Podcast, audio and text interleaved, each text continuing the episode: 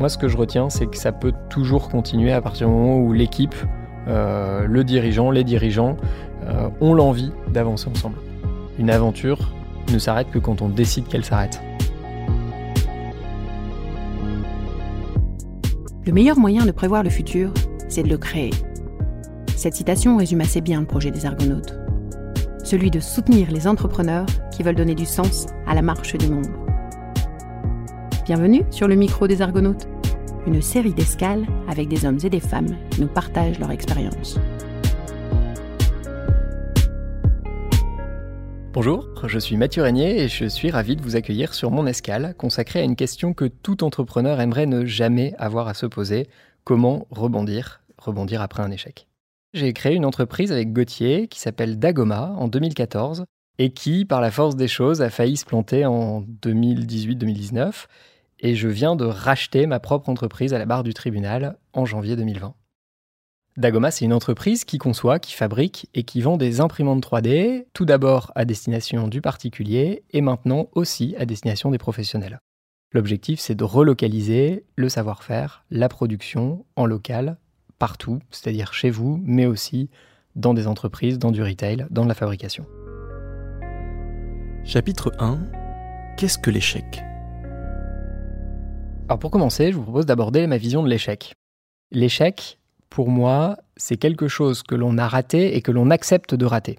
Et donc finalement, c'est quelque chose qu'on rate, mais sur lequel on ne décide pas d'apprendre ou de comprendre. À partir du moment où on rate et qu'on rebondit et qu'on repart, ou que l'on apprend de son erreur et qu'on réessaye différemment, c'est pas un échec, c'est un apprentissage. Donc pour remettre un petit peu de contexte, Dagoma créé en 2014, on vend à partir de 2015, et là tout de suite, on a beaucoup de chance, au bon endroit, au bon moment peut-être, les ventes explosent on lève très vite de l'argent, on grossit très très vite, et en 2016-2017, on est quasiment 100 personnes. On est dans deux pays, en France et aux États-Unis, et le marché euh, est vraiment important. C'est tellement important que les Chinois arrivent en masse. il y a deux choses qui se passent à ce moment-là pour Dagoma. Il y a un premier élément qui est le marché. Les Chinois arrivent très fort à des prix très faibles et viennent casser le marché comme ils savent le faire euh, de manière très forte, très, puissante. Et en parallèle, il y a un autre élément de contexte pour Dagoma qui est son capital, qui est partagé avec euh, un certain nombre d'associés. il y a un de ces associés qui dit ben, finalement, l'aventure ne m'intéresse plus, je souhaite que Dagoma s'arrête. Et ces deux éléments de contexte font que les ventes vont baisser, l'énergie de l'équipe et la difficulté de gestion de l'entreprise va augmenter. Et les deux cumulés euh, me placent personnellement dans une situation de j'ai probablement mal agi, euh, euh, nous avons probablement été trop vite. Voilà, et, je suis dans une situation qu'on pourrait qualifier d'échec, en tout cas une situation difficile, avec beaucoup de frustration, un petit peu de colère, et la conviction que nos produits sont canons, la volonté de toujours pousser et toujours proposer plus de services à nos clients. Voilà, un espèce de dilemme. et à ce moment-là, personnellement, je me suis considéré en situation d'échec. J'ai été voir pas mal de monde pour essayer de challenger un peu mon, ressenti euh, et surtout à me poser la question mais comment on va réussir à sortir d'Agoma de cette impasse? Comment on va pouvoir euh, rebondir après ce, faux pas, ce faux bond? L'échec, je qualifierais l'échec en, deux éléments. La première partie d'un échec, pour que ce soit un échec, il faut forcément rater quelque chose ou en tout cas se prendre un caillou dans la chaussure. Et après, il y a deux façons de le voir. Il y a la façon de le voir où finalement j'ai laissé passer un caillou dans ma chaussure. Et donc, je vais apprendre de cela et fermer le trou ou mieux fermer ma chaussure pour que le caillou ne rentre pas la prochaine fois. Et dans ces cas-là, c'est pas un échec puisque j'ai appris de ce, de ce problème. Ou alors, j'accepte que le caillou soit rentré et finalement, ben voilà, c'est la vie, c'était comme ça, je le vis comme un échec, je m'arrête là, j'enlève le caillou et je passe à autre chose. Je pense qu'un échec, c'est quelque chose qui ne se mesure pas dans le temps. C'est quelque chose de soit très long, soit très court, mais au final, on reviendra toujours sur cet élément de contexte, sur ce passé, et on décidera de l'intégrer ou d'agir différemment. Personne n'a envie de souffrir avec un caillou dans sa chaussure très longtemps, et donc je suis assez convaincu que ceux qui ferment mal leurs chaussures avec plein de cailloux, à la fin, ils décideront de bien fermer leurs chaussures. Ce que je veux dire par là, c'est que en fait, un échec sur le long terme sera toujours positif parce qu'on aura appris de celui-là. Chapitre 2 Affronter le regard des autres. nous sommes fin 2017 et avec Gauthier, mon associé sur Dagoma, on se rend compte qu'il y a un, très mauvais échange avec, avec un de nos actionnaires. Et on se rend compte aussi que côté objectif de vente, on est dans ce qu'on s'était dit et ce qu'on s'était écrit. Néanmoins, la pression chinoise est très très forte. Ça, c'est le constat. En parallèle, euh, cette pression actionnariale, elle n'est pas uniquement au moment de nos bornes, mais elle devient constante. C'est des coups de téléphone, c'est des mails. Et là, on se dit, tiens, il y a quelque chose de pas normal dans notre relation. Euh, et donc, on se met un petit peu en alerte. Je pense que c'est euh, donc toute fin 2017, en décembre, novembre-décembre, qu'on se dit, bah, peut-être que l'aventure de Dagoma va prendre fin parce que voilà, on sent beaucoup de grains de sable qui arrivent. Euh, c'est une période assez rapide finalement, novembre à janvier 2018 à peu près, novembre 2017, janvier 2018, où on se rend compte de plein de petits signaux faibles qui commencent à nous alerter. Euh, d'un point de vue perso, comment ça se vit? Euh, Beaucoup de stress, beaucoup de stress, un, certain, un certain renfermement sur soi-même, ce qui d'ailleurs est pas malin avec le recul. Euh, donc beaucoup trop d'intériorisation et, assez peu de, partage ou en tout cas d'échange à l'extérieur. Le regard des autres à ce moment-là, euh, bah, malheureusement à ce moment-là, il est assez neutre parce que les autres ne le voient pas encore puisqu'on ne l'a pas encore partagé. On est encore en phase d'introspection personnelle. On se challenge mutuellement à deux dans un espèce de cocon euh, très clairement trop petit. il faudrait l'agrandir. Et ça, on va commencer à le faire euh, mi-janvier. Donc on a quand même eu besoin de 2-3 mois pour euh, digérer le machin. Et mi-janvier, on va commencer à en parler. Et, euh, là, le regard des autres, bah, il, est, il est qui tout double. Hein. C'est bah oui, les gars, vous avez été trop vite, vous avez trop poussé sur l'accélérateur, c'est normal, il faut se prendre des petits murs, c'est pas grave, continuez, mais en même temps, c'est normal, c'est de votre faute. Ok, bon, efficace. Euh, vrai ou pas, c'est pas la question, mais en tout cas efficace, parce que ça, on, se prend la petite gifle. Hein. Et puis, euh, à l'opposé, euh, évidemment, les, très proches qui disent Mais regarde, c'est génial, c'est pas grave, il y a plein d'autres trucs, de toute façon, tu rebondiras. Ouais, ok, bien sûr, mais est-ce que c'est ce que j'ai envie d'entendre à ce moment-là? Pas sûr. Pas sûr. Et puis, évidemment, il faut, remettre dans le contexte, à ce moment-là, on est personnellement un peu en phase de colère. Vis-à-vis de qui, on n'en sait rien. Vis-à-vis de quoi, on n'en sait rien. Mais voilà, c'est à digérer, c'est pas, pas simple. Et donc, il faut, faut, jouer avec les deux. Le regard des autres, qui est euh, parfois bienveillant, mais pas forcément euh, doux et agréable, et parfois euh, ni bienveillant ni malveillant, mais en tout cas un peu rude, qui dans tous les cas n'est pas agréable. Voilà. En tout cas, c'est mes souvenirs de ce moment-là. Et c'est à ce moment-là qu'on se dit, il va falloir aller chercher autre chose. Il va falloir aller pousser plus loin que nous-mêmes. voilà, il faut continuer. Chapitre 3 Sortir de l'impasse.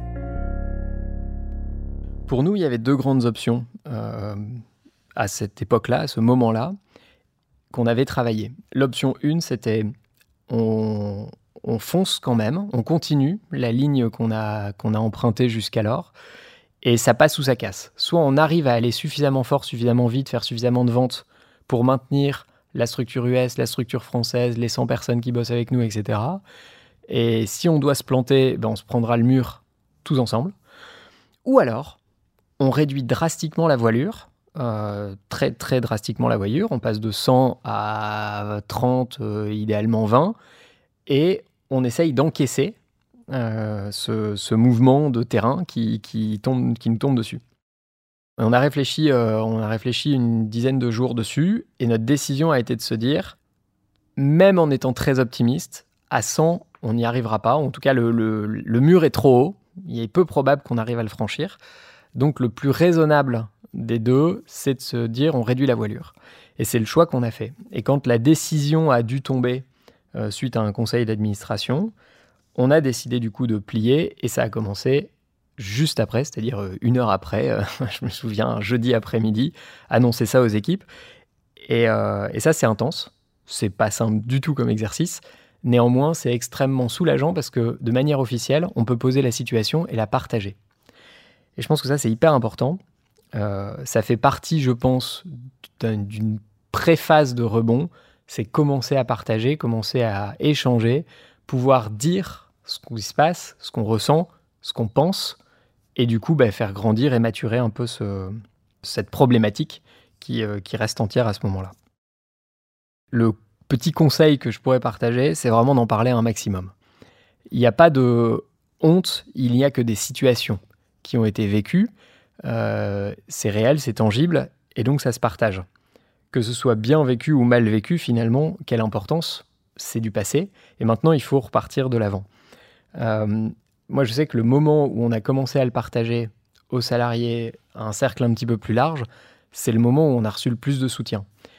Et d'ailleurs, euh, le jour où on l'a annoncé, euh, où je l'ai annoncé aux US, je me souviens d'un type en prod, je citerai pas son nom, qui m'a pris dans ses bras. On le surnommait l'ours en interne parce qu'il est très très grand, très costaud. Moi, je suis beaucoup plus menu. Il m'a pris dans ses bras, il m'a soulevé à un mètre du sol et j'ai trouvé ça adorable en fait comme réaction. En fait, les gens sont là, sont, sont particulièrement aidants dans ces moments-là. Ils sont vraiment dans l'accompagnement. Tous les retours sont bons à prendre puisqu'ils vont nous faire, vous faire grandir, maturer, réfléchir. Et c'est fort de tous ces retours-là que votre conclusion, votre décision sera d'autant plus sereine par rapport à, l'expérience que vous allez engranger à ce moment-là. Et donc, euh, ouais, le, le plus simple conseil, c'est celui d'en parler. Chapitre 4 Créer du collectif quand tout s'écroule. Alors, dans le contexte de Dagoma, ce qu'on a proposé, en tout cas aux salariés français, c'est une rupture conventionnelle collective. Alors pourquoi je parle de ça? Tout simplement parce qu'en fait, ça a permis à chacun de se poser la question de manière personnelle et vraiment euh, pour soi, de manière un peu égoïste. Est-ce que j'ai envie de continuer cette aventure-là ou est-ce que je préfère l'arrêter de mon propre chef maintenant? Ce qui a mis tout le monde sur un pied d'égalité, de manière à se dire, bah, j'ai envie de continuer ou je préfère m'arrêter. Et fort de cette décision-là, en fait, c'était très simple de rebooster le collectif parce que ceux qui avaient choisi de rester ont vraiment fait le choix de rester avec le risque que ça enclenchait. Et ceux qui ont fait le choix de partir, eh ben c'était, le, leur choix, leur bon choix du coup, de fait. Et, euh, donc ça a mis une très bonne ambiance finalement, euh, cette euh, décision partagée, cette, ouais, cette, cette décision finalement égoïste mais dans un, dans un ensemble. Donc créer du collectif quand ça va mal, c'est possible, c'est pas si compliqué, c'est même parfois plus facile que quand tout va bien. Parce que quand tout va bien, il bah, n'y a rien d'autre à faire finalement, ça roule. Et quand ça va mal, il faut se retrousser les manches. Mais en même temps, il y a une espèce de cohésion, de se dire, bah, allez, on a envie tous ensemble que ça aille mieux. Par où on va, comment on avance, etc. Chapitre 5 L'échec comme tremplin. D'un point de vue personnel, c'est complètement différent. Euh, surtout quand on a envie, euh, alors je ne sais pas si c'est mon éducation, si c'est euh, ma façon de fonctionner, mais quand on a envie d'en porter la responsabilité, et de fait, je considère que j'en porte encore une énorme part de responsabilité, puisqu'à un moment donné, ça a été, si ce n'est mon choix, ma validation pour avancer dans ces directions-là. et donc, comment je fais pour préserver mes proches? Alors, on dit euh, avec un petit peu de... On arrondit les angles quand on en parle, ce qui n'est pas forcément une bonne idée avec le recul, parce que finalement, il vaut mieux, il vaut mieux être, euh, très clair. Euh, on reste droit dans ses bottes. Néanmoins, on se pose des questions sur et si j'avais pas fait ça? Oui, cela dit, c'est trop tard. Donc en fait, c'est pas grave. avançons, avançons tout de même. Et, et puis après, c'est surtout l'état émotionnel ou en tout cas le, les, les, réactions personnelles qu'on va avoir et là-dessus, euh, j'ai encore beaucoup de travail à faire. Donc, je, vous conseille des coachs et, de l'accompagnement euh, pour, euh, pour apprendre à peut-être mieux prendre sur vous, ou en tout cas à mieux se, se distancier de boulot versus famille réelle, etc. En tout cas, moi, je sais qu'il m'a fallu un petit peu de temps, je dirais à peu près six mois, pour ressortir ma tête de l'eau que j'avais décidé de plonger tout seul comme une autruche. Hein. Voilà. Ce que je retiens de cette aventure, c'est que euh, il y, a plusieurs éléments. Le premier élément, c'est que c'est jamais fini. En fait, c'est fini à partir du moment où on décide que ça se finit. À tout moment, de mon point de vue, ça peut rebondir. On le voit avec des grosses boîtes aujourd'hui qui, qui, changent de business model ou qui, qui osent se transformer et ça repart de l'avant. On le voit aussi dans le sens inverse, avec des euh, petites, moyennes, grosses boîtes, peu importe, qui décident à un moment donné ou qui n'ont plus l'envie, l'énergie ensemble d'aller de l'avant. Moi, ce que je retiens, c'est que ça peut toujours continuer à partir du moment où l'équipe, euh, le dirigeant, les dirigeants euh, ont l'envie d'avancer ensemble. Une aventure, une, une expérience ne s'arrête que quand on décide qu'elle s'arrête. Est-ce que ça a été douloureux? Oui, sur l'instant, ou en tout cas sur la distance, enfin sur le temps, ça a été douloureux. Euh, est-ce que j'en ressors grandi? C'est une évidence. En tout cas, j'en ressors renforcé avec plein de convictions. Une première conviction qui est de se dire il faut prendre du recul. Euh, est-ce que c'est ça la chose la plus importante dans ma vie, dans la vie? Euh, Peut-être pas. Est-ce que c'est important? Évidemment. et voilà, et donc jouer sur ces nuances-là. J'en ressors également grandi d'un point de vue gestion. Comment je ferais si ça devait réarriver? Est-ce que je le verrais plus tôt, plus tard, etc. Euh, comment je réagirais, comment je partagerais l'information aux équipes, etc. Oui, on en ressort grandi et on se pose les questions différemment, on partage l'information différemment. En tout cas, euh, ça nous revient en tête régulièrement à chaque élément où on se dit bah tiens, là c'est intéressant d'avoir ce recul, c'est intéressant d'aller chercher des éléments de contexte différents, c'est intéressant, etc., etc. Et, euh, et c'est toujours bien, je pense, de le garder à l'esprit. C'est en ça que je dis qu'un échec n'est pas un échec si on s'en resserre, c'est un apprentissage. Ça m'a donné aussi envie de parler beaucoup plus, de partager l'expérience, aussi pour démontrer quelque chose. Euh, Bill Gates raconte qu'il ne recrutait que des personnes qui avaient vécu des gros échecs dans leur vie parce que ça leur permettait de savoir ce qu'il ne fallait pas faire, ou en tout cas un apprentissage sur ce qui était moins bien de faire. Euh, moi, j'ai envie de partager ça mais j'ai surtout envie de partager le fait que en France, un échec est un petit peu plus mal vu encore, malheureusement, qu'aux États-Unis. Et pour avoir été aux US au moment où ça a été compliqué pour Dago, tout le monde, en tout cas les, personnes dans le business autour de moi, me disaient Mais attends, c'est génial ce qui t'arrive, ça, tu vas voir, la prochaine fois, ça t'arrivera plus, et donc du coup, tu iras plus vite. Ok, c'est pas comme ça encore qu'on le voit en France j'ai envie de partager ça. Et du coup, ça m'a donné envie de faire des conférences, envie de le partager, envie d'en parler en plus petit comité, parce que c'est quelque chose qu'on n'ose pas encore. Donc j'ai presque l'impression de me, retrouver dans des, cercles. J'arrête de fumer depuis deux mois, etc. Et ben là, j'ai eu un échec euh, et ça s'est passé comme ça. Et c'est pas grave parce qu'en fait, j'en sors grandi. J'en sors avec encore plus de motivation et de plaisir presque à partager cette expérience qui a été douloureuse sur l'instant, mais qui maintenant est une expérience qui me permet de grandir et de, et j'espère, de faire grandir ou en tout cas de partager. Fort de tout ça, je vous le disais en début de podcast, j'ai repris Dagoma avec un nouvel associé il y a six mois. On est à nouveau une vingtaine de collaborateurs, donc on a réembauché une dizaine de personnes. Euh, l'entreprise va très bien, on est rentable depuis le début de l'année. Euh, on, lance, on se lance sur un nouveau segment qui est le segment des professionnels. C'est quelque chose que Dagoma n'avait jamais fait auparavant. L'ambiance est excellente et la maturité de l'entreprise est complètement différente parce que justement il y a ce vécu, il y a ce partage qui a eu lieu entre euh, les anciens collaborateurs qui sont restés, les anciens qui sont partis et les nouveaux qui sont arrivés. Et donc l'entreprise est très riche d'un passé qui a été certes dur, mais intense et qui nous permet de grandir assez vite aujourd'hui. Merci de nous avoir accompagnés sur cette escale. Le micro des Argonautes, un format proposé par le MEDEF de Lille.